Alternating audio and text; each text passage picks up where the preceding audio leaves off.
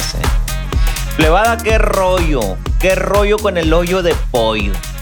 Hoy estamos otra vez aquí dándole con todos los poderes, plebada. No, no, te, no descansamos. Porque como ustedes somos metiches, nosotros somos muy mitoteros. Y aquí estamos, gracias a Dios, dándole con todo, bien motivados. Pues, ¿qué te digo, mi papá? Tienes que suscribirte ahí. Donde dice suscribirse, suscríbete, mijo, aplástale ahí. Porque queremos llegar al medio millón. ¿Cuándo? Pues, ¿qué te digo? Antes del año, pa. Si no llegamos, pues el intento se le hizo. Así es que mi pa, píquele ahí, ¿eh? Píquele ahí porque aquí andamos echándole ganas. Gracias por todo el apoyo. Hoy estamos, plebes, en un centro de rehabilitación femenil, ¿eh? Aquí en el GRAT, en Culiacán, Sinaloa. Pues aquí andamos con unas muchachonas que nos atendieron muy bien. Muchas gracias a toda la gente de equipo de trabajo de GRAT Femenil AC de Culiacán, Sinaloa, que esto lo hace posible también, pues gracias a su, a su apoyo, a que nos abren las puertas. Y pues nada, aquí andamos, gracias a Dios, ¿verdad? ¿Dónde está ubicado? Pues está ubicado en Miguel de la Madrid. Muchos conocen ya la colonia esta y si quieren información, mi pa, mira, no, Ahí viene el telefonito y todo el rollo para que metas a tus, a, pues a, las personas que te interesan y quieres echarle la mano a mujeres. Aquí está este centro, mi pa. Hoy nos encontramos con una señorita que nos va a contar muchas cosas y sobre todo va a motivarlas a todas aquellas personas que andan en estos pasos de las adicciones. Nuestra amiga Marlene. ¿Cómo te sientes, Marlene? Bien, nerviosa, pero bien. ¿Por qué nerviosa? Eh, pues no sé, es la primera vez que estoy en esta situación de, no sé, que contándole mi vida a alguien así tan abiertamente y para muchas personas. Entonces, pues eso me da un poco de nervios, ¿no? Pero yo sé que es, es pues que mi experiencia le puede servir a alguien más. Claro, claro. ¿A poco tú cuando andabas en, en esos pasos no te hubiera encantado ver este tipo de contenido? No, claro que sí. Ah, informarte, pues. Sí. De que digas, ir a guacha, puedo terminar, ¿no? Estabas contándonos ahorita que tu vida ha sido difícil, ¿no? Ha sido difícil por las cuestiones de, vamos empezando por, por esa parte que es muy interesante, de tu sexualidad. ¿Cómo está el show ahí? A ver, cuéntanos por qué. Pues eh, te decía que era, había sido difícil parte de mi infancia y de mi adolescencia, porque yo a muy temprana edad sabía que era diferente. No sabía exactamente qué era o, qué tenía un nombre o específico para, para una preferencia, pero sabía que era algo diferente, que era una niña, que te diré, tendría algunos ocho años ya cuando, oh. cuando yo sabía que, que algo era diferente en mí. Existían unas dudas ahí. sí, sí, sí, pues. Entonces, eh, pues como que, que era un tema tabú en mí, en mi familia. Eh, eh, yo, aparte que pasé por, por muchos cambios antes de eso en, en, en mi infancia, la relación de mis, de mis padres eh, pues era algo complicada, ¿no? O sea, mi papá con dos esposas al mismo tiempo, a la par. Entonces, eso me generaba mucha, mucha inseguridad. Pasaban muchas cosas. Pero inseguridad, ¿por qué? Pues... O no era más como que, como que decir, ¿por qué chingado anda con dos? Pues, ¿y mi mamá qué?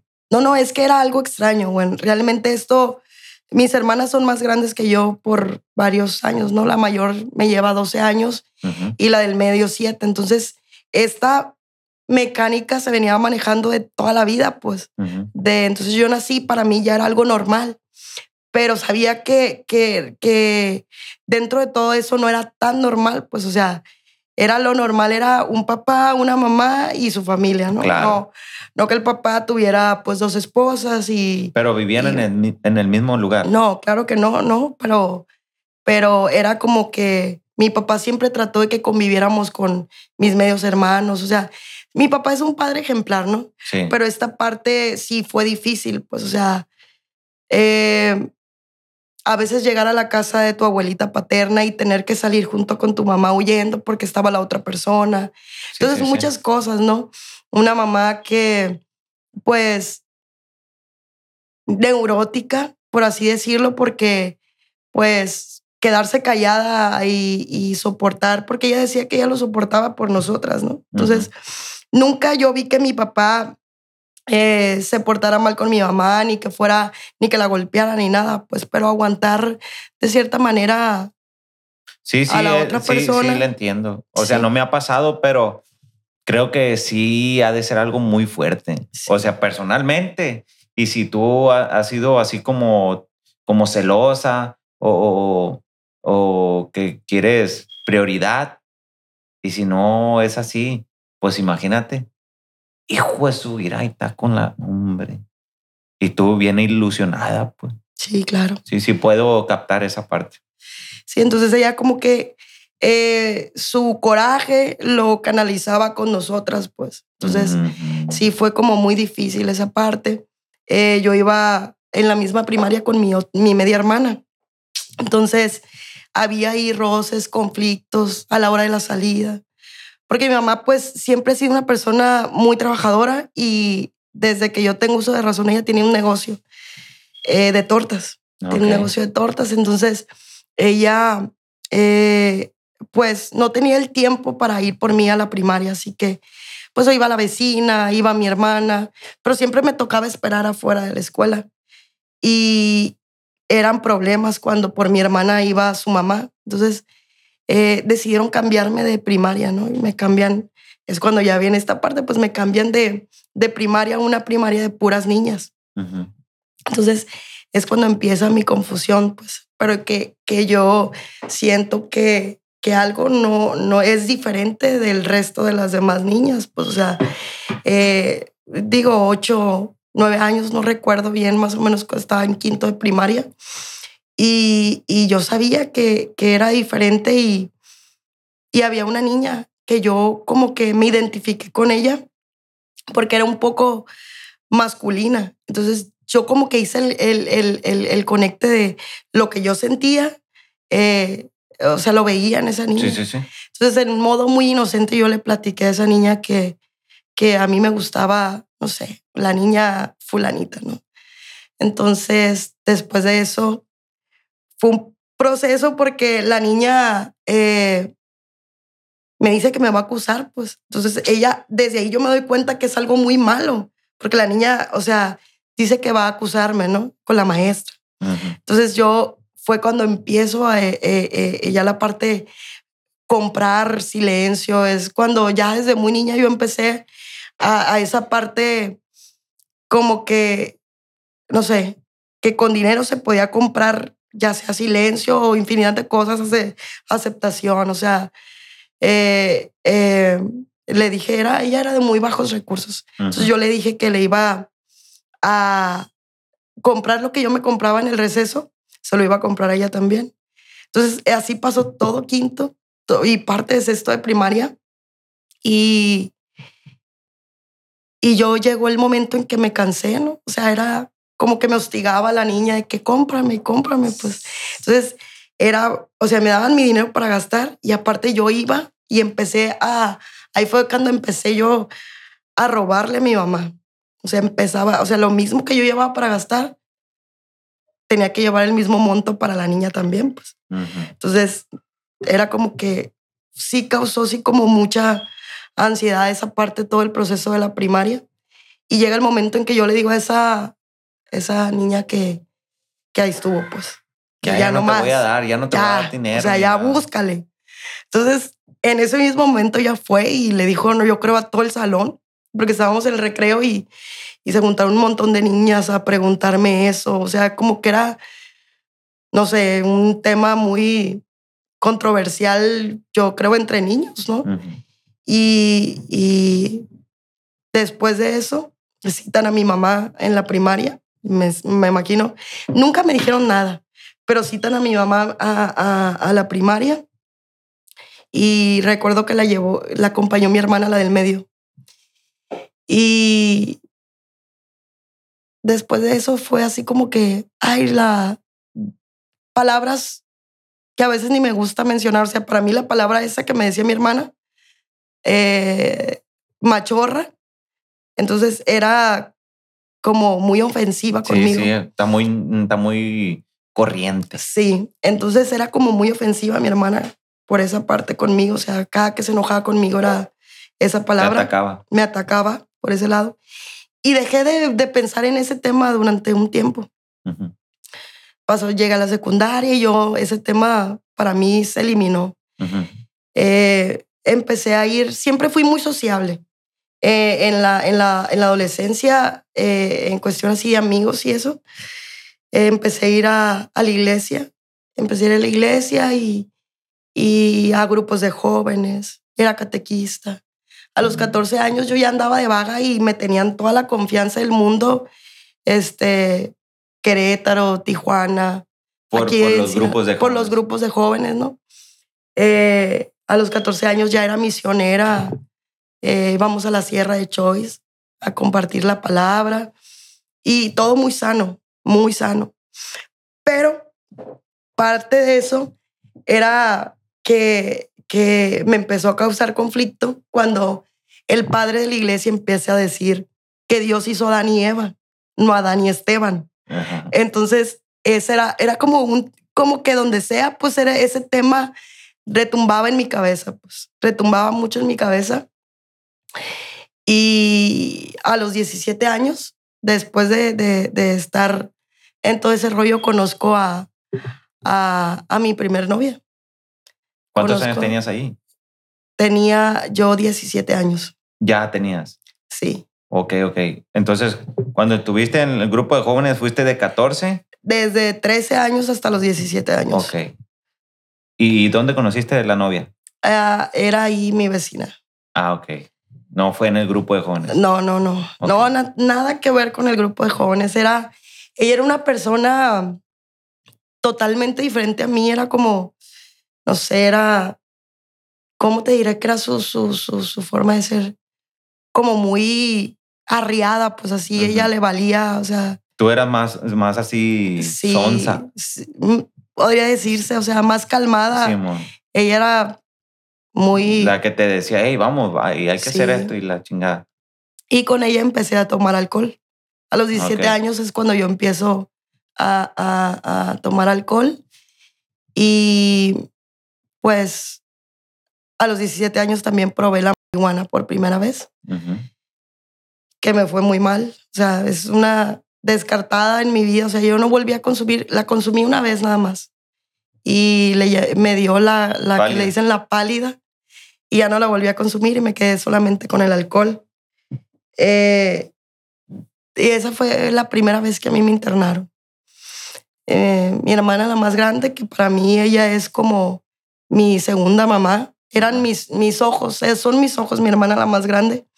Ella siempre está así como que al pendiente de que, de que no ande mal y todo eso. Entonces ella platicó con mis papás y fue cuando deciden internarme por primera vez Ujú. en una clínica eh, yendo para Mazatlán, en Celestino.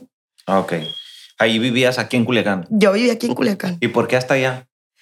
¿Para que no te conocieran o qué? No, no, no. Eh, yo creo que porque siempre trataron de, de- de buscar lo mejor para mí. Entonces, Mm. no sé, no, no, no, la verdad. Yo creo que ni pregunté. Ah, muy perrona la clínica. ¿o qué? Es, es una clínica, De la verdad que si ahorita me dijeran que me iba para allá, me iba, pues, o sea, los tratamientos, no porque menosprecie el lugar ni nada de eso, sino porque la desintoxicación allá es a base de saunas, temazcales, es como, como... Sí, sí, sí. Pero es más caro, ¿ah? Sí, claro que sí. Sí. Entonces, eh, no, pues era mi primer entrenamiento, ya sabrás, o sea, desde que llegué no paré de llorar hasta los 15 días. A los 15 días fue mi cumpleaños y fueron a visitarme y yo lloré hasta que logré que me sacaran. Por eso te digo, si ahorita me dijeran yo encantada de la vida, me iba para allá porque es como más terapéutico, pues, o sea. Pero, pero, hay cuenta que llegaste a los cuántos años? 17. Después de, de haber consumido la primera vez marihuana, ¿cuántas veces más consumiste para que se dieran cuenta tu hermana? Mm, no, no, creo que yo creo que ni se dieron cuenta que consumí marihuana. Más bien el problema fue el alcohol, porque yo desde que empecé a consumir lo hacía en exceso. O sea, no era que una, dos, yo desde Bien que empecé. peda sí, llegabas a la llegaba, o sea, Vomitando y todo. sí, vomitando y, y tirada en el suelo y, y haciendo un refuegón, pues así mis panchones de todo ese, ese, ese sentimiento que yo tenía hacia mi papá, la situación, o sea, como que el alcohol pues es un desinhibidor. Entonces, todo lo que yo tenía guardado, ellos empezaron a ver, o sea, yo buscaba cualquier pretexto para gritarles en su cara lo infeliz que yo había sido de niña y, y, y, y así, pues, o sea, eh, entonces, más que nada fue por eso, o sea, me veían llegar diario alcoholizada a mi casa, diario, o a veces no llegaba. Fue un cambio total, pues, o sea, de ser una niña bien Y buena en poco tiempo. y en muy poco tiempo, o sea, fue de un día para otro, por eso fue que ellos se alertaron tanto y decidieron internarme la primera vez, ¿Y cuánto tiempo duraste interna? 15 días. Ah, pues eh, en tu cumpleaños, vámonos, vámonos. sí, a la fueron a visitarme por mi cumpleaños y yo, Y después de ahí, después de ahí, ya pasó un tiempo y... y- ¿cuánto tiempo más o menos? Para volver a consumir, eh, tres años. Entraste con alcohol otra vez. El alcohol no lo dejé. El alcohol, el alcohol no, no, no paré de consumir. O sea, yo ya no probé ninguna sustancia, pero eh, de drogas, pero el alcohol sí, sí lo seguí consumiendo. No es más que, pues ya era como más sociable, pues, o sea, ya eh, esa relación ya quedó a un lado y ya fue, pues, de los 18, cuando empiezas a ir al antro, cuando ya tienes tu mayoría de edad, pues empiezas a ser amigos, que Querer salir y Querer tus salir. amigos que según tú son, son tus amigos. Sí, así es. Entonces, pues ya era de cada fin de semana. Eh, ya mi papá eh, eh, me consiguió ese trabajo, me consiguió un trabajo en ayuntamiento y fue cuando empecé ahí. O sea, hasta ahí mi vida iba, estaba bien. muy bien. O sea, eh, amigos, muchos amigos. O sea, como te digo, yo era una persona muy sociable por ese lado. Eh, pero todavía no salía del closet. O sea, tuve esa relación, pero nadie Tus sabía. papás no sabían. No sabían, nadie sabía, nadie sabía y, y, pues, este, era todavía, era, me, todavía me seguía causando conflicto. Pues. Ok. O sea, Ahí en ese tiempo no tuviste novios. Tuve un novio, sí, Un novio. Sí. ¿Cuánto duraste con él? bien poquito meses, ¿Pero por qué? ¿Por qué tuviste novio? porque era como que, bueno, él, él, él me pretendía y era, pues, como que ándale, Marlene, hazle caso y así, pues, es como, Tus amiguitas. sí, decían. sí, pero no era algo como que nunca, Nunca hiciste nada. no, Sexo, nada. Nada, no, besillos ahí leves, Mm. pero no fue así como, no era, no era algo que realmente me llamara la atención, pues. Lo hiciste nomás por, por que sí. Sí. nomás así. Entonces ya, ya cuando te revientas otra vez, el alcohol no lo dejaste. ¿Y, y qué siguió? ¿Se dieron cuenta tus papás otra vez? ¿O ya se dieron cuenta cuando ya consumías otra droga? ¿O cómo? Se dieron cuenta cuando ya consumía otra droga, ¿Qué droga era? cocaína. ¿Cómo? ¿Cómo pasó? ¿Cómo pasó a gustarte la cocaína? Pues eh, yo tenía un grupo de amigas que siempre andábamos para todos lados, al antro, a donde nos invitaran. Eh, y ellas, la mayoría consumía cocaína. Entonces, una de ellas me gustaba mucho. Entonces, ella me ofreció, ya sabes, pues por quedar bien, eh, eh, acepté. Pero como soy de personalidad adictiva, o sea, en cuanto la probé, ¿Te fue mi, sí, me gustó mucho el efecto. Pues, ¿Qué sentiste? pues como mucha poder o que todo podía suceder, o sea, que sería, era capaz de, de lo que yo quisiera, podría lograr. O sea, falsas ideas. Y, desde el primer momento que yo probé esa sustancia, eh, ya no dejé de caer a cada fin de semana. Después, cada jueves, viernes, sábado y domingo y así. ¿No la consumías diario? Era nomás para pistear con ella. Sí, para pistear. ¿Y? Pues, eh, ¿Qué llegaste a hacer para conseguir? ¿O del dinero? ¿Cómo conseguías para comprarla nomás? pues, mm, mis, el trabajo, mis papás. O sea, Ah, trabajabas ahí ya. sí, ya, ya trabajaba. ¿Eras qué? Eh, secretaria de líder sindical en ese tiempo de Ah, De la tonta. No tenía casi puesto la viejona. Si supieran quién era el papá. Y bueno, quién es el papá. Entonces, ya cuando te enganchas, ¿qué? O sea, el dinero, ¿cuánto gastabas a la semana para poderte mantener ese vicio? Bueno, es que en ese tiempo y en el ambiente que yo me llevaba, bueno, tenía de, de, de, de diferentes, era como muy versátil. De repente estaba, bueno, es que para cuando empecé a consumir, yo ya había salido del closet. Ok. Entonces, de repente estaba con la gente de ambiente, de repente en ese tiempo la buchonada. O, ¿Te gustó la belicada? Fíjate que, que, que no tanto, era como más punk, me gustaba mucho eh, eh, ir a toquines, el reggae, toquines de reggae Ah. en aquel tiempo. Y así, entonces era como, teníamos diferentes... Gustos. Ajá. O, sea, te la pasabas bien en cualquier ambiente. Sí, sí. Tenía de que, ah, hoy se me antoja ir para allá. Hoy voy a ir para acá mejor. Sí, sí, sí. Sí, en un fin de semana era una peda en un lado y luego ir a la otra y diferentes. Siempre había, un- siempre teníamos donde, yo siempre tenía donde ir. Y el, el consumo era como que también en ese tiempo no, no era como que supieran pues mis amistades que yo consumía. Era como más, más de closet también. pues, o sea, tenía un amigo que me la conseguía y la dealer de aquel tiempo le decían, no sé si exista, todavía le decían por la tía. Mm. Entonces, entonces era como que, ¿a dónde vamos? Ah, pues vamos con su tía por 100 pesos que me va a dar, pero nunca se imaginaban que era, pues ni 100 pesos de, o sea, siempre era, Sí, sí, sí. Era Sí. como que, ah, con su tía. sí, ajá, sí. Y eh, como era el, el único, éramos como dos, tres personas que lo hacíamos Y de la bola, sí, todo, todo al sordón. Entonces, cuando te haces adicta a la cocaína, ¿cómo fue que te descubren?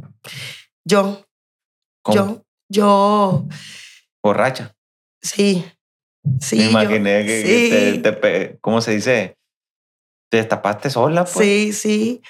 Sí, eh, realmente yo siempre he fondeado por ese lado de, del consumo. No me gusta cómo me siento al día siguiente de que consumí, porque yo me quedaba siempre sin dinero, o sea, me valía gorro lo que fuera. Yo lo único que me importaba, mis amistades iban a dormir, eran 8 de la mañana.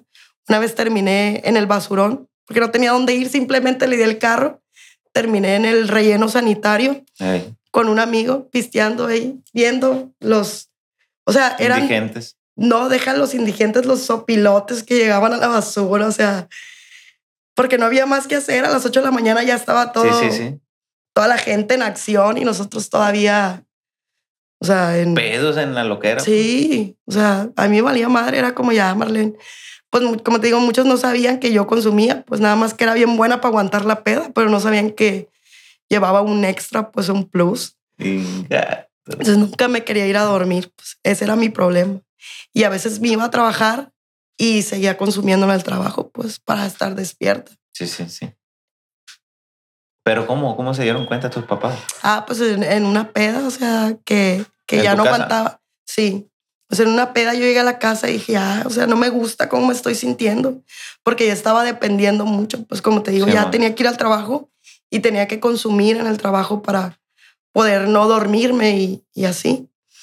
Entonces yo le dije a mi mamá y, y fue ya, me volvieron internado. O sea, yo ahí ya yo pedí la ayuda. Pero cómo, o sea, ¿cómo se dio eso? De que, ah, llegaste y le hablé a mi mamá, ven, ocupo hablar contigo. ¿O cómo?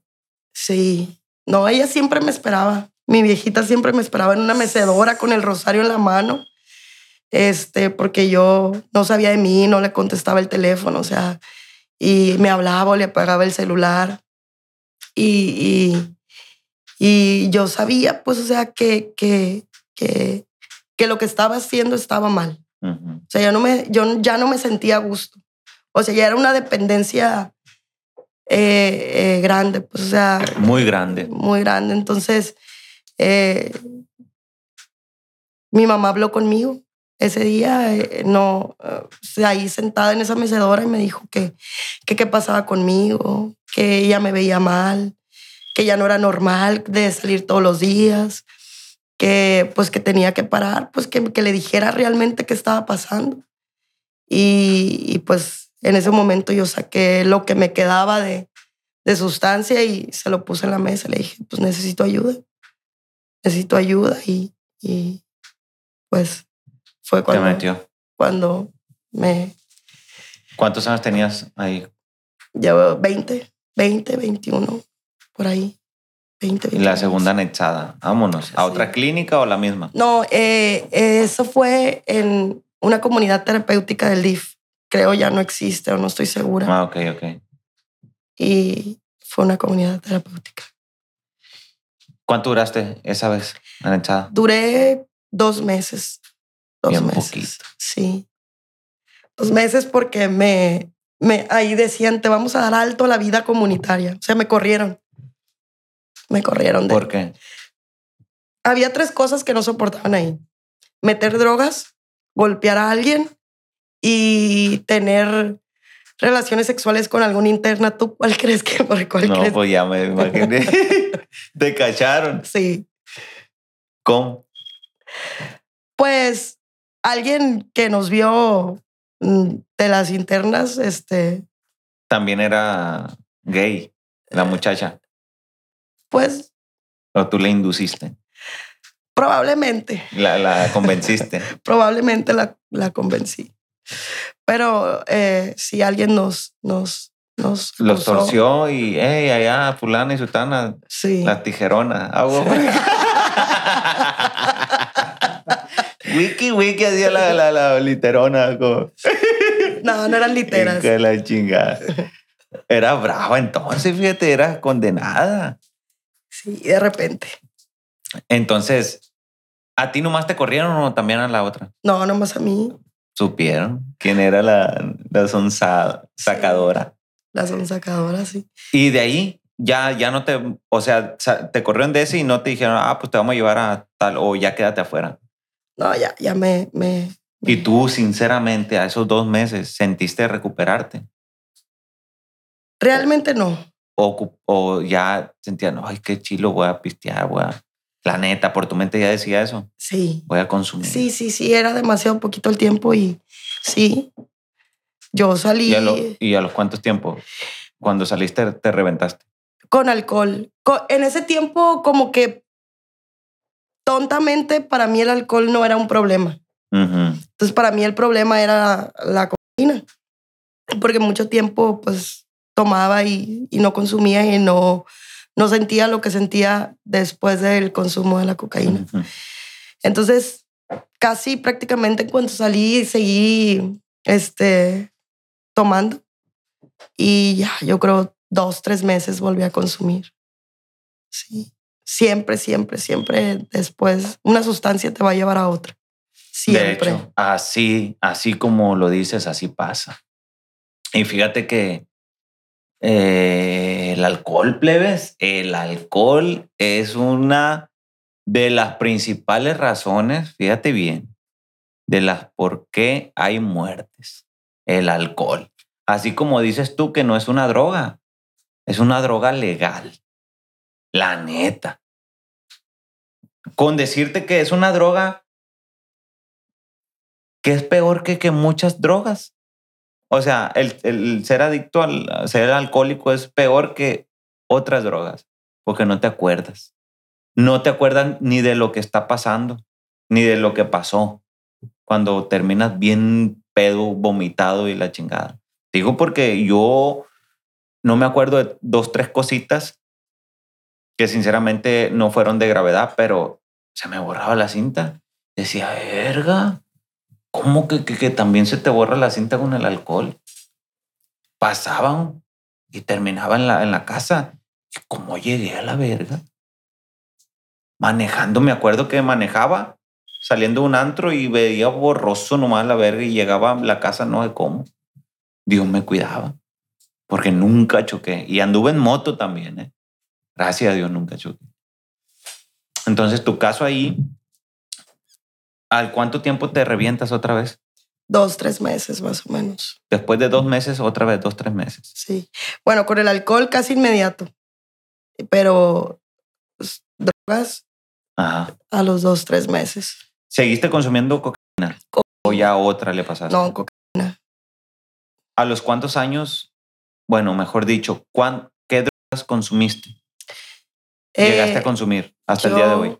Eh, con la bueno, el alcohol, la marihuana, la cocaína, el crack, el cristal y no más. ¿Y con cuál fue con lo que más te enganchaste? Y pingas. Ah, pingas. Pingas. ¿En qué momento las consumiste? Ya, ay, perdón, ya casi al final. Eh, esas fueron nada más como para bajar el...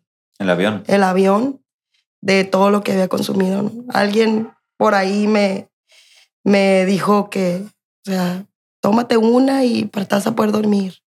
O sea, porque hacía ya al último empecé a hacer combinaciones.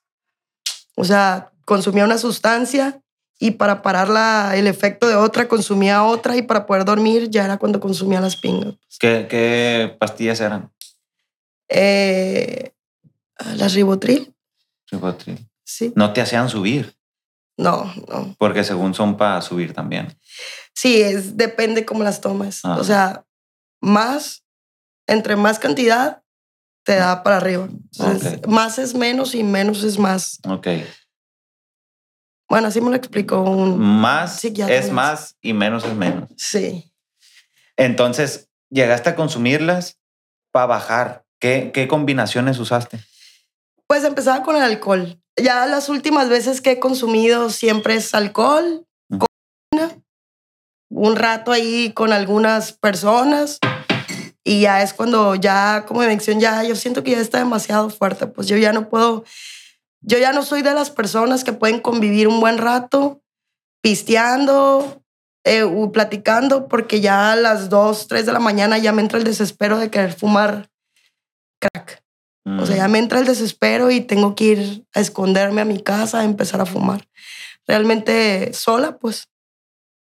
Sola es algo que hago yo sola. Y como eh, la sustancia esa te hace querer estar fumando una tras otra vez, o sea, no puedes parar. Es, está mucha ansiedad, o sea, no puedes parar, quieres fumar, quieres ir en buscando la siguiente dosis, la siguiente dosis, la siguiente dosis. Es, es una locura, realmente es una locura muy fuerte. El crack, para los que no saben, ¿qué es? Pues es la cocaína fumada, ¿no? Es, se le hace un proceso a la cocaína, se hace piedra. Para que quede más fuerte todavía. Sí, se le llama piedra, base o crack. Piedra porque la cocaína se hace sólida y ya la puedes fumar. Y eso era lo que tú, con lo que más te enganchaste. Sí, ya estas últimas veces. ¿Cuánto tiempo llegaste a consumir el crack? Eh, lo consumía a lo largo, pero, pero en un fin de semana podía consumir todo el día, durante toda la noche y durante todo el día y otra noche, sin parar, sin parar, sin sentarme más que cuando se me acababa ir a buscar más y regresar a seguir fumando, sin pararme un solo minuto de la desesperación que da eso. ¿Cómo fue que te enganchaste en eso? Alguien, cuando vivía en Mazatlán, alguien me dio a probar. Entonces, como soy de personalidad bien adictiva, o sea, lo que pruebe a mí me gusta en el momento. siempre y cuando sea que dé el efecto hacia arriba. Los depresores no, no. Por eso yo no me enganché con la marihuana ni con las pingas. Las pingas solamente para, Dormir. para que dormir y que me quitara el efecto ese. Pues.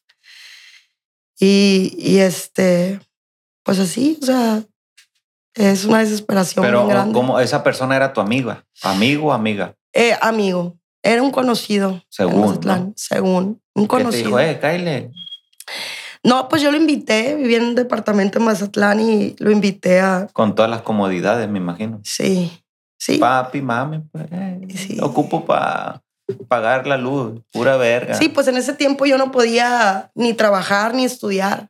O sea, yo estaba, me estaba buscada por la ley, tenía orden de aprehensión, entonces, entonces no, no, no me dejaban. ¿Qué te dijo tu papá? Ey, clávate, hija la chingada, porque Sí. si no te van a llevar al bote. Sí. Que a final de cuentas terminé. Que ¿no? ahorita nos vas a contar Sí. cómo. Espérate.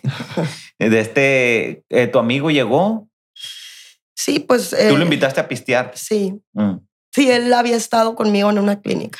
Lo mm. conocí en la clínica. Es el peor error que puede hacer uno. Frecuentar las amistades que conoces dentro de, de, de- de un lugar.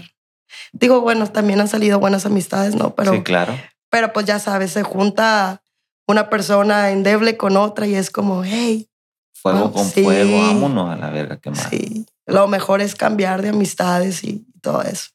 Pues lo conozco y, y- y salimos de ahí y, y lo invito a, a mi departamento, unas cervezas, cocaína, lo que era mío. O sea, duré muchos años con esa sustancia nada más.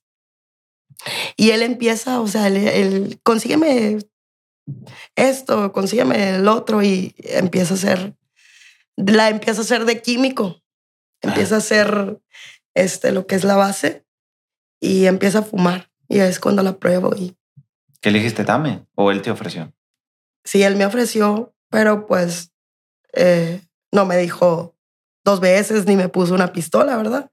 O sea, Tú puedes experimentar. claro, pues yo nunca en mi vida, o sea, no, no tenía, o sea, ni siquiera sabía de la existencia de esa sustancia hasta ese entonces. Para mí era la cocaína, la marihuana y, y era todo lo que conocía. Estaba como medio, no tenía como mucho mundo en, en cuestión de drogas. O sea, de, de que había tantas sustancias, o sea, tantas maneras de drogarte. Era la cocaína, el alcohol, la marihuana, lo que yo conocía. Y la pruebo y me engancho totalmente. O sea, es es una sustancia muy, muy adictiva. Me imagino.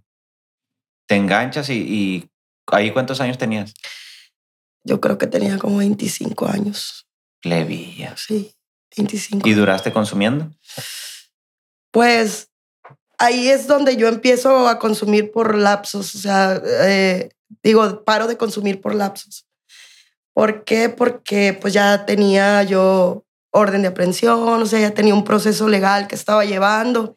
Entonces, como que estaba bien sentenciada por mis papás, ¿no? Entonces, trataba, trataba, aparte, cuando uno consume, eh, después, como te decía, después de consumir, o sea, yo creo que todas las personas que tenemos esta enfermedad de la adicción podemos pensar lo mismo, que el vacío existencial que se siente después de consumir es bien, bien grande.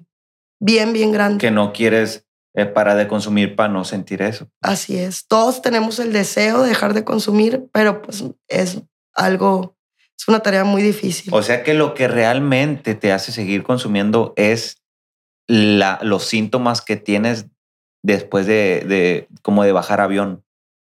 De decir, ay, ¿por qué a la verga? No quiero sentir esta malilla y que la... Y vámonos, te prendes otra vez. Sí. Bueno, yo, yo, yo sí, sí he pasado eh, ese proceso de la malilla. Es para mí es más fuerte ese vacío que te digo. Pero al cabo de un tiempo, o sea, vuelvo a consumir, pero simplemente en dos, tres días que consumo, es como si le pusieras stop a una cinta y cuando vuelvo a consumir le pones play y todo se va de rápido. Entonces es como si no hubiera dejado de consumir nunca. O sea, lo que no consumí en ese tiempo, No cuenta. me lo consumo esos dos, tres días que consumo. O sea, no es, es, es, Es una locura bien, bien gacha. ¿Cuánto fue lo que llegaste a gastar? Lo máximo, lo máximo que llegaste a gastar en una semana. En una semana, 10, 15 mil pesos en sustancia. ¿Y cómo? No, en una semana no, en dos, tres días. Nada más de consumo. 10, 15 mil pesos. Yo sola, fumándomelo yo sola. ¿Qué? Sí. Tú sola. Sí, y empezaba con, no sé, 6, 7 mil pesos. Y yo no sé cómo le hacía, pero esperaba que abrieran con ansias la casa de empeño para ir a dejar la tele. Y era una locura porque decía en mi mente, decía, nada más voy a comprar dos mil pesos. Y me lo acababa y era, no, tengo que ir por más. Y era una ir y venir, ir y venir toda la noche, todo el día, como loca yo sola. Porque aparte de que es muy cara esa sustancia, pues no la quería compartir con nadie. O sea, te vuelves sí, como sí. muy egoísta. pues. Egoísta. No es como que, ay, ten para agarrar curas, la quieres para ti sola. Pues es muy, muy fuerte esa sustancia. Entonces, no, pues me quedaba sin tele, sin celular. Llegaste a quedarte sin ni un mueble en tu casa. Pues muebles como los mm, aparatos ele- electrodomésticos, sí. más que nada. Teles, grabadoras, Sí, eso. Todo eso. Carro. No, carro nunca. Pero sí traías carro. O Sí, traía una ranflilla ahí, una ranflilla. para que no anduviera a pie mi niña, Sí. que decía tu papá. Eh, sí, esa. Hijo de la chingada, me, gana, me dan ganas de agarrarte el buche. Porque, o sea, no juzgamos, ¿no? Pero hay cuenta que las situaciones del adicto son sorprendentes, pues. El, el cómo se enganchan. Y qué cosas hacen para conseguir la droga. Por ejemplo, ahorita vamos a pasarnos al punto ese, porque eras buscada por la ley. A ver, ese tema está interesante. Que al final de cuentas caíste, ¿no? Sí, A ver. sí. Pues tenía 23 años y como te digo, o sea, mi vida estaba a todo lo que daba. O sea, yo me sentía plena en ese tiempo. O sea, Superman. sí, Superman. Camelia la Tejana me venía Ay, ya, rollo. O sea, tenía un buen trabajo, era estudiante de Derecho. Eh, los fines de semana, o sea, se podía desde el miércoles, o sea, yo salía a, al antro donde quisiera, o sea, tenía, pues, estaba bien relacionada, yo me sentía muy a gusto y no sé a quién ni cómo se le ocurrió de la bolita con la que salí ese fin de semana a, a pistear, que nos fuéramos a Mazatlán y, y en el camino se les ocurrió empezar a saltar oxos.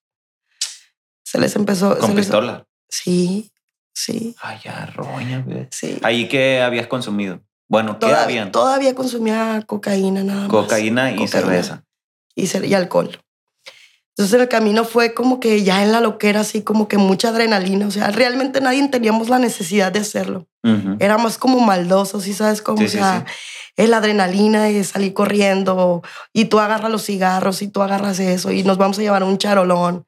Realmente era La, la necesidad de sentir la adrenalina. la adrenalina. Sí. Entonces, pues llegamos a Mazatlán y, y allá en Mazatlán yo ya llegó el momento en que ya, ya, o sea, ya me quería regresar a mi casa. Y en la locura esa de que yo soy Camelia la Tejana, dije, pues bueno, este, ya uno de mis amigos habíamos ido por cena, pero habíamos agarrado un taxi de los de Mazatlán. Entonces, este, él, él le pidió al taxista que, que asaltara, que si lo llevaba a asaltar, perdón. Entonces él, accedió. De hecho, hasta se puso después de eso en la cura y en la peda, el taxista. Entonces, bueno, pues ya esta gente quería seguir pisteando y yo me tenía que regresar a Culiacán. Así que dije, bueno, pues no, no traía dinero, no traía nada. Así que yo pues voy a hacer lo mismo y me subo un taxi yo en mi, en mi, en mi afán de, de, de conseguir dinero para regresarme en camión a Culiacán. Y pues llegamos a un Ox hasta malísima para eso, o sea, ni siquiera buena para saltar salir. este, nos bajamos al Oxxo, el taxista pues iba asustado, no le dije, yo en un modo mire que vamos a, a, ir a un Oxxo. O sea, lo puse de acuerdo, lo planeé. Y el, y el hombre me siguió el rollo. Entonces llegamos al, al Oxxo y, y me bajé con la pistola en la mano. Cuando me di la vuelta, el taxista me arrebató la pistola y se fue. O sea, nunca llegué a saltar yo ningún Oxxo. O sea, yo nunca llegué a saltar ningún Te asaltaron así. Sí, me, asaltó el taxista y, y se fue. Se llevó la pistola y se fue en el taxi, ¿no? Entonces ya me quedé como bien norteada y estábamos, estaba más o menos a la, una cuadra atrás, a la altura de la Guamarina en Mazatlán. Así que agarré por el malecón y me fui caminando. Cuando yo voy caminando, pues ya me empiezan a parar las, se paran las patrullas y, y pues me agarran. ¿Ya te conocían entonces? No, pues dio mis descripciones el, el, el, el taxista. Ah. El taxista se fue, reportó y, llegaron por mí. Entonces, unas cuadras más adelante estaban las otras personas que andaban conmigo y nos detuvieron. Yo estas personas acababa de conocer, no tenía mucho. A una de ellas nada más eh, era vecina de, o es, no recuerdo, vecina de mi papá. Y era su novio y otras personas que, que yo las conocí por ella. casi al caso dos fines de semana tenía que conocerlos. Entonces, pues nos detienen, nos llevan a la municipal en Mazatlán, de ahí nos pasan al Ministerio Público. Y en Ministerio Público, pues eh, ellos declaran que yo soy la autora intelectual de los asaltos, la, dueña del arma y que los llevaba amenazados. Eh, uno de los muchachos de... de Te echó la culpa.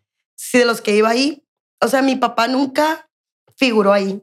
Nos sacaron a declarar como a las 2, 3 de la mañana. Como que hubo ahí un acuerdo. Porque llegó el papá de este muchacho que, pues... ¿Tenía poder? Pues pienso yo que sí, de alguna manera, ¿no? Entonces, o pues es bien elegante el señor dinero, ¿no? Entonces, pues yo a mi papá lo veo hasta el siguiente día, yo ya había declarado. Y me dice, cuando entra a verme, tenemos como dos días en el Ministerio Público, me dice que fue la primera vez que yo vi a llorar a mi papá.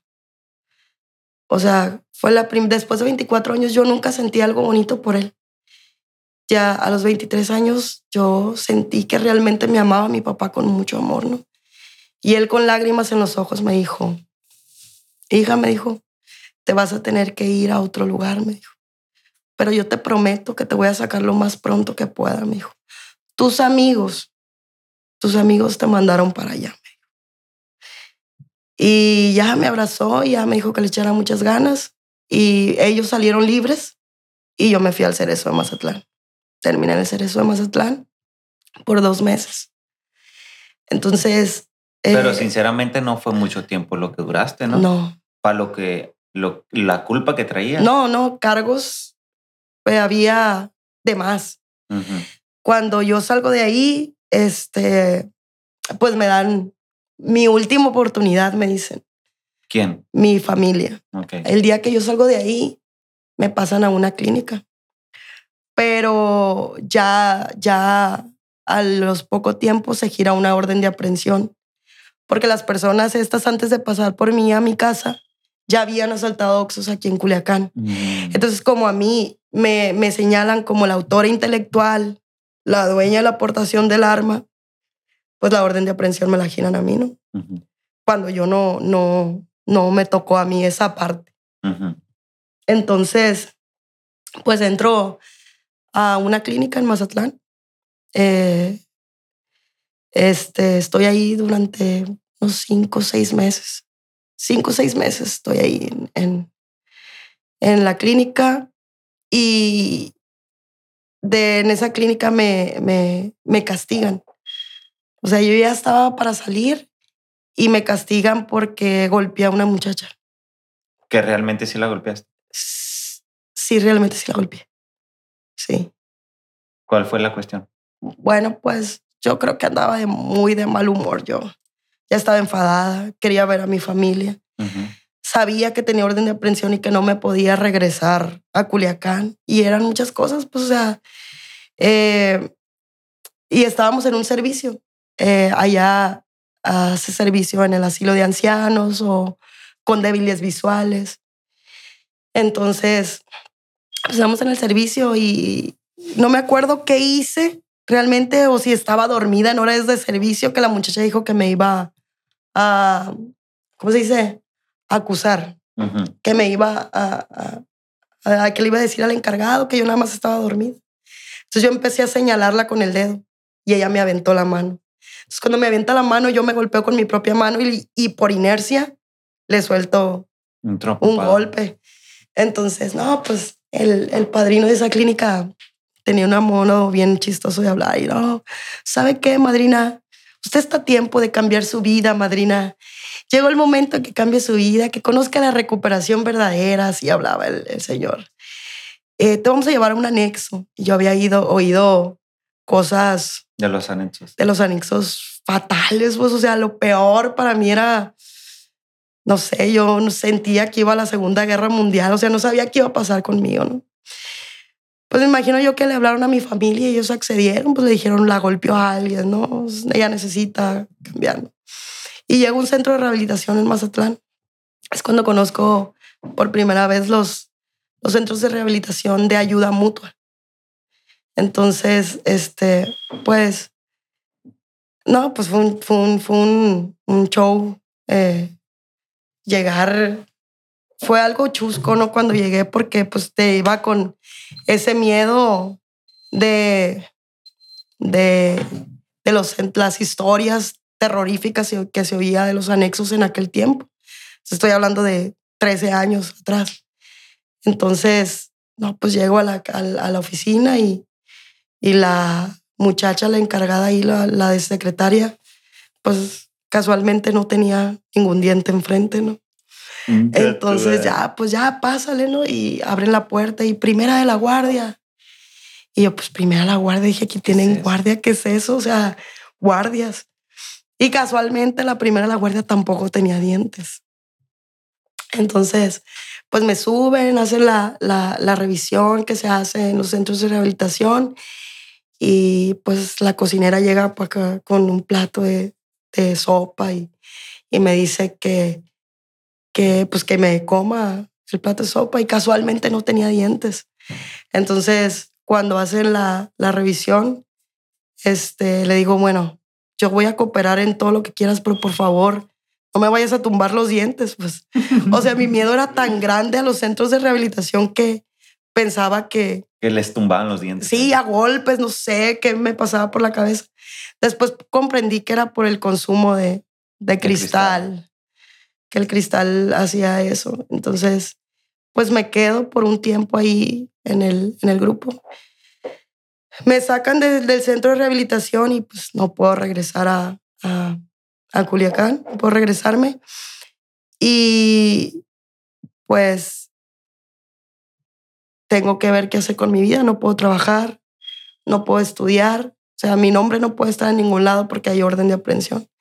Entonces me quedo en ese centro de rehabilitación durante cuatro años. Cuatro años. Como servidora. Sí. Sí, sí, sí. Después de cierto tiempo. Sí. Como ¿Qué, ¿Cuál, cuál? ¿Aquí en Culiacán o en? En Mazatlán. Ok. En Mazatlán. Pero eh, pues yo tenía prohibidísimo venir para acá por mis papás porque ellos querían arreglar de alguna manera el proceso legal sin que yo eh, tuviera que estar en, en la cárcel otra vez.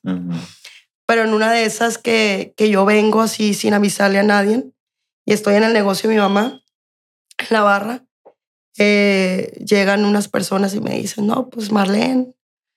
Yo sí, eran civiles y ya, no, pues tiene una orden de aprehensión y, y pues mi mamá así con cara de que te lo dije, que no vinieras a Culiacán y así, ¿no? Y es cuando entro ya, me, me llevan hasta la Penny, aquí en Culiacán, por esas mismas, por la misma orden de aprehensión, sí. Entonces duro ahí un mes y medio, mi papá se vuelve, se empieza a mover también. Eh, Porque realmente tú no, te, tú no tenías nada que ver con los achaques de acá, pues, ¿verdad? Sí, no, se, eh, realmente no, o sea, yo ni siquiera estuve presente cuando sucedió eso pero se, mi papá termina pagando la empresa Soxo, o sea, eh, todo lo que, los daños y todo eso. Y pues fue un proceso, o sea, tuvieron que ir personas a hablar de mi buen comportamiento, personas que me conocen de años. para poder que yo saliera de ahí. Al poco tiempo, como pues ya como según esto yo ya no tenía ningún proceso legal. O sea, ya había terminado, ya había pagado mis culpas, ya habían pasado dos, tres años desde que había sucedido eso. Este terminó pues quedándome en Culiacán. Me quedo durante un mes.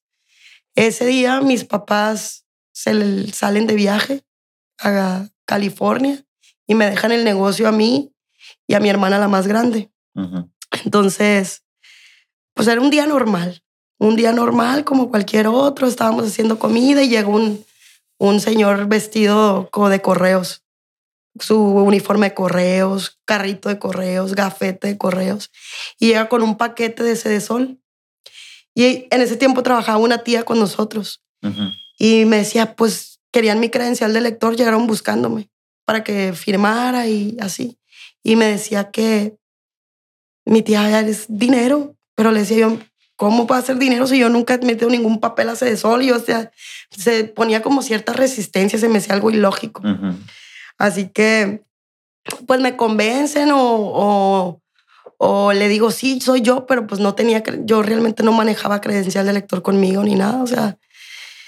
Y pues se va el amigo, ¿no? Ahorita vengo, terminamos de comer y al tiempecito así, ponle media hora, como si fuera acá un capo de capos, rodean la casa de policías, de... A la, de, de verdad, fue cosa increíble de lo que rodearon la casa de, de policías. Y, y, este, como está eh, una barrita, pues del negocio de mi mamá, y luego es el comedor, este, yo quiero salir corriendo y meterme a una recámara, pero se brincan en la barra y se empiezan a meter los policías y se hace un descontrol. Mi hermana gritando, enséñenme la orden de aprehensión y nunca la, nunca la enseñan, me jalan los policías. No, se hizo un show. El caso es que faltaba un detalle, faltaba la aportación de arma. Simón. La aportación de arma, que era una 45. Ay, uso exclusivo al ejército. Hoy nomás. Así que sin, sin escalas me llevaron hasta Mazatlán otra vez al Cerezo de Mazatlán. Ahí, gracias a Dios, alcancé fianza. Estuve un día, un día. ¿Cuánto fue la fianza?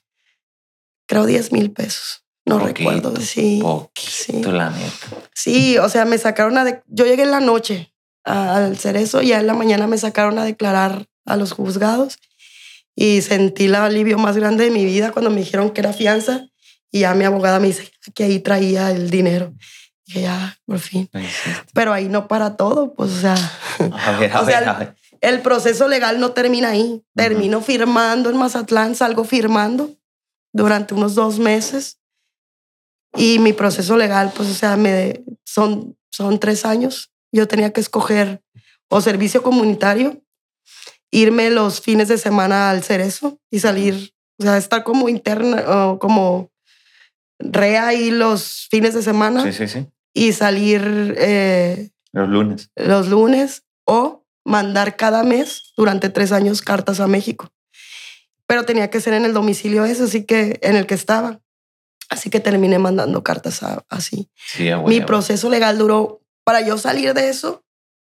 O sea, pasaron muchos años. O sea, yo cuando terminé yo de firmar, yo creo que tenía como 30 años ya. 30 años, desde mis 23 a mis 30 años con pedos legales por una mala peda. Pero es, es, es bien sabio, o sea, las personas veteranas que están limpias siempre dicen, o sea, cárceles, hospitales o la muerte es lo único que te va a llevar el consumo. Entonces, para mí no fue la excepción. O sea, una, una peda, una loquera. Fíjate. Que acabó con mi vida. Pues adiós trabajo, adiós universidad, bien dependiente de los centros de rehabilitación. Y en ese proceso eran mis recaídas, pues lapsos, por eso era que me quedaba limpia, pues era o dejas de consumir o ya no te apoyamos en tus procesos legales. Entonces era como muy a la sorda. Mis papás, yo vivía en Mazatlán, no se dan cuenta. Tenía mis reventones los fines de semana, fue cuando conocí en uno de esos el crack. Y cuando tenía 27 años, conozco a una muchacha, el amor de mi vida. Hasta ahorita. Hasta ahorita el amor de mi vida, sí. ¿Ya no estás con ella? No.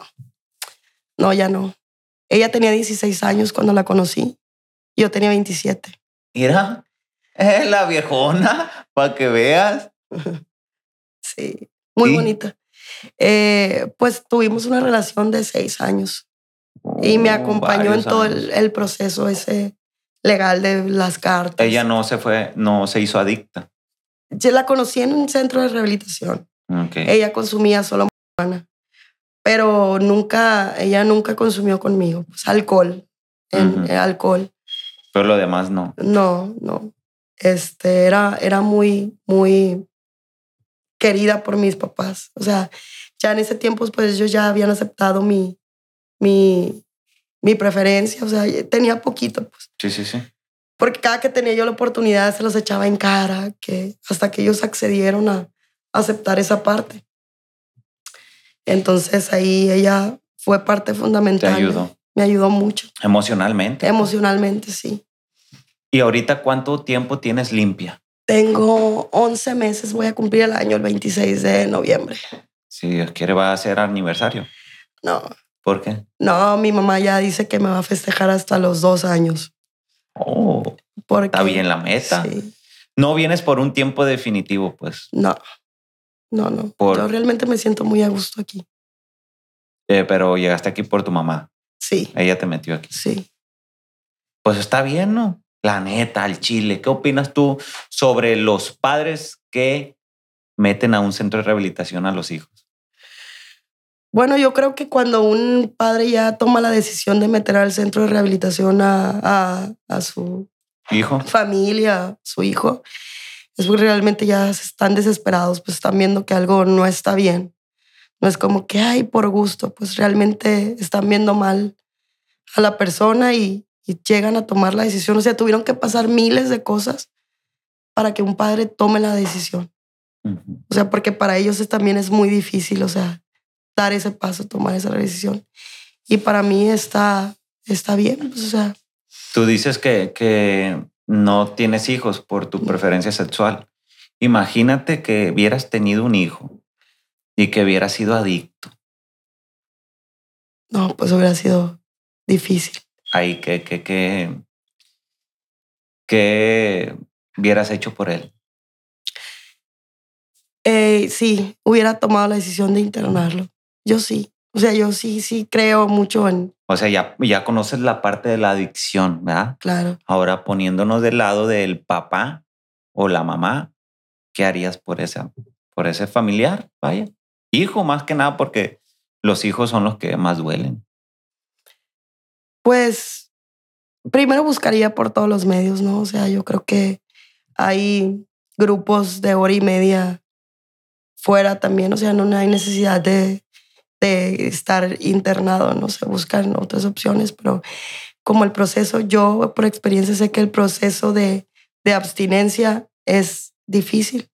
Es decir, los primeros días que dejas de consumir es muy difícil, es bien probable que te vayas a consumir a, a, a estar interno en un lugar porque sabes que llores, patalees, pues no va a haber la sustancia. pues. Entonces ese es el beneficio de estar en un lugar de estos, pues porque la malilla o las ganas o la ansiedad, las ganas de consumir, no te van a ganar. O sea, no vas a ir en busca de procurar ese malestar físico o emocional que, que uno tiene cuando para de consumir. Porque la sustancia lo que hace es acallar las voces de, o sea, se, se, se congelan tus sentimientos, no hay emociones. Vives nada más ese momento en el que te estás drogando, o sea, o sea no, no hay como que muchas alegrías, pero tampoco no hay dolor cuando estás consumiendo. Entonces, más que nada es cuando uno, cuando dejas, paras de consumir, todo ese dolor que tapaste vuelve a ti con más intensidad. Por eso es que el adicto vuelve a consumir, Ujú. para tapar ese, esa, esa ansiedad, ese dolor. Como aprendizaje. Sí. Como aprendizaje, ¿qué le aconsejas a la plebada? Que, que está a punto de consumir o que tiene la curiosidad. Eh, que no lo hagan. Una, porque este, pues no sabes si te vas a enganchar o no.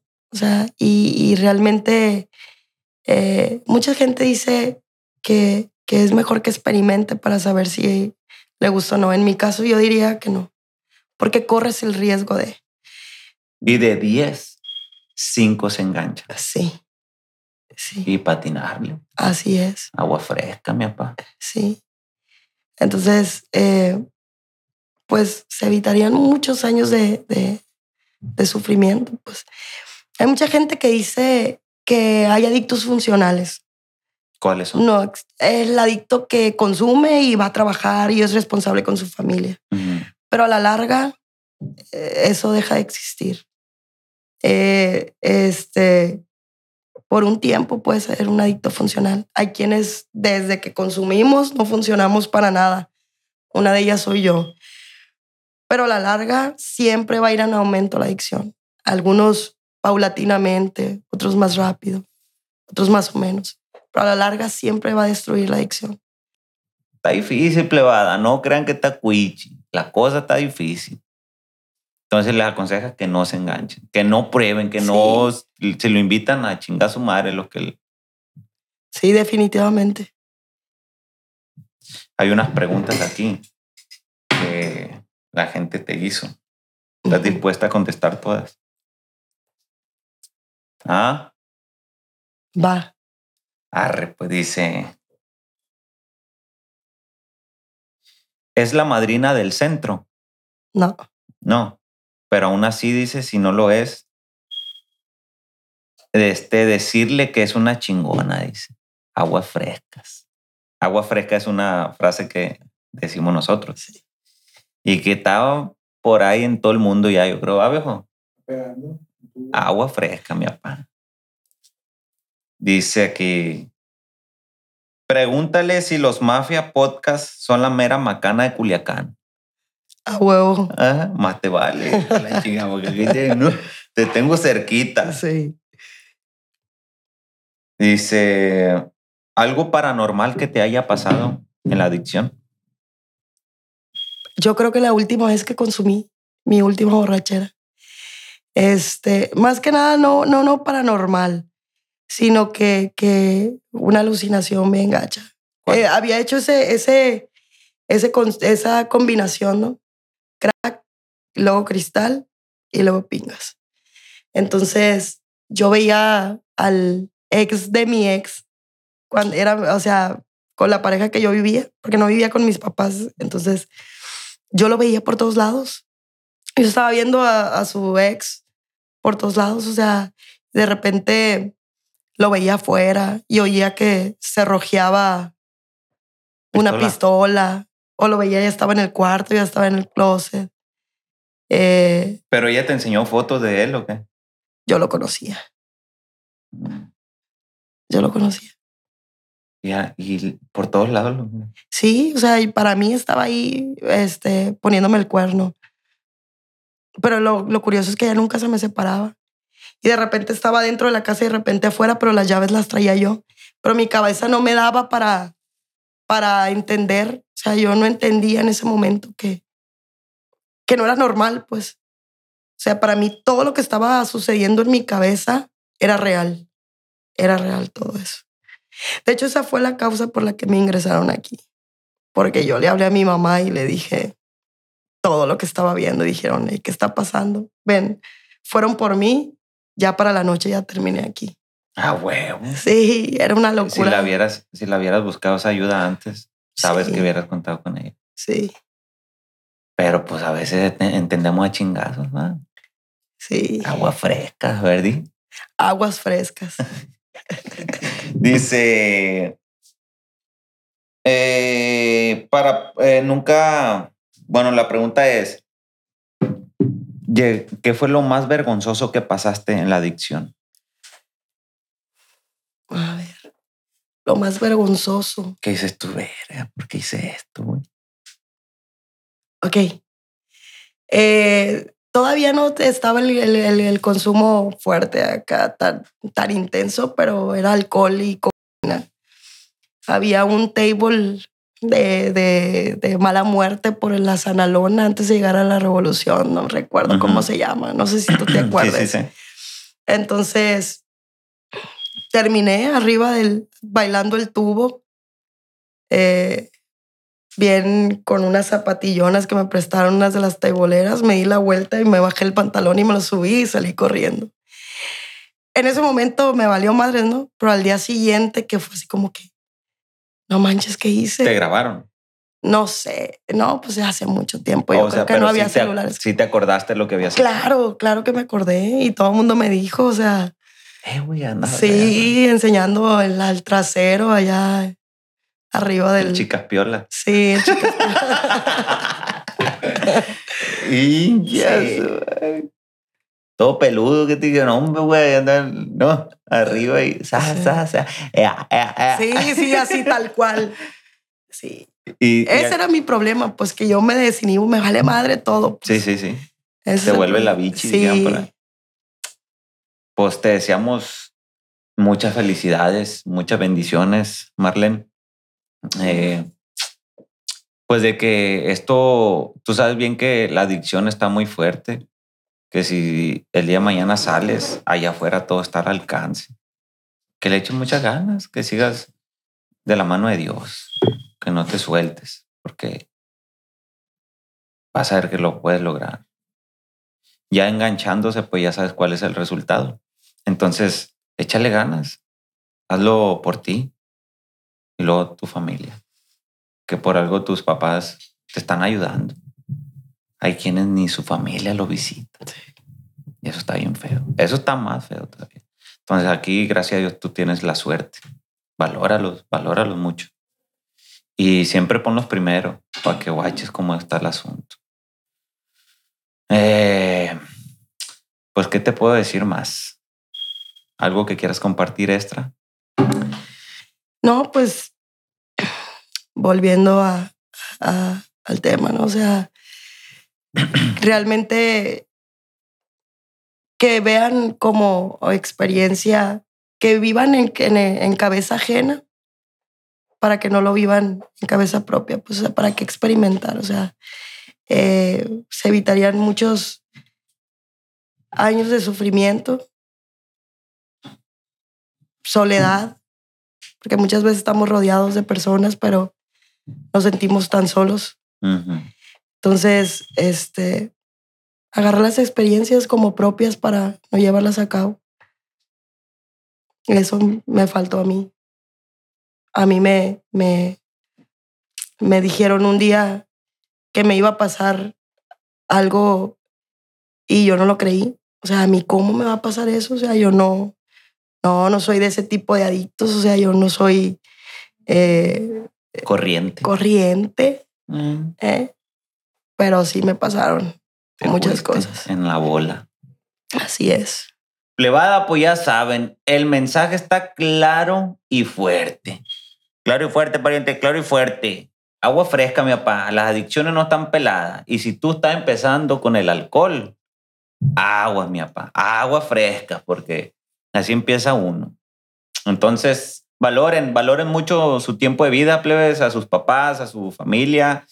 Y júntense con personas que los quieran ver bien. Porque para verse mal, en cualquier lado, te invitan un churrito, un cigarrito, que un pasito de whisky, que hasta el pinche vino más corriente te lo andan ofreciendo. Y ahí andando uno de pendejo anda ahí. Simón, pa, Simón, pa. Pero mira, pura agüita, mijo. Ánimo, bendiciones, plebe. Muchas gracias por el capítulo de hoy. Estuvimos con nuestra amiga Marlene. Muchas gracias, Marlene, por estar aquí dando tu, testimonio que le llega a mucha gente. Y puro para adelante. Puro para arriba, viejo. Puro para arriba, ¿no? Saludazo, plebe, bendiciones, cuídense mucho, síganos en las redes sociales, ya saben. Los Mafias con Z al último. Soy Fipper y su servidor plebe soy el Horny. Ahí estamos en todas las plataformas digitales, todas las redes sociales que se le antoje, hasta en Metroflog estamos a la roña. Así que visítenos, plebe, suscríbanse ahí. Medio millón, viejo, porque queremos puro para arriba, mi papá, ¿eh? Agua fresca, mijo. Trucha con la carrucha y Mira, estamos aquí. Grupo de rehabilitación.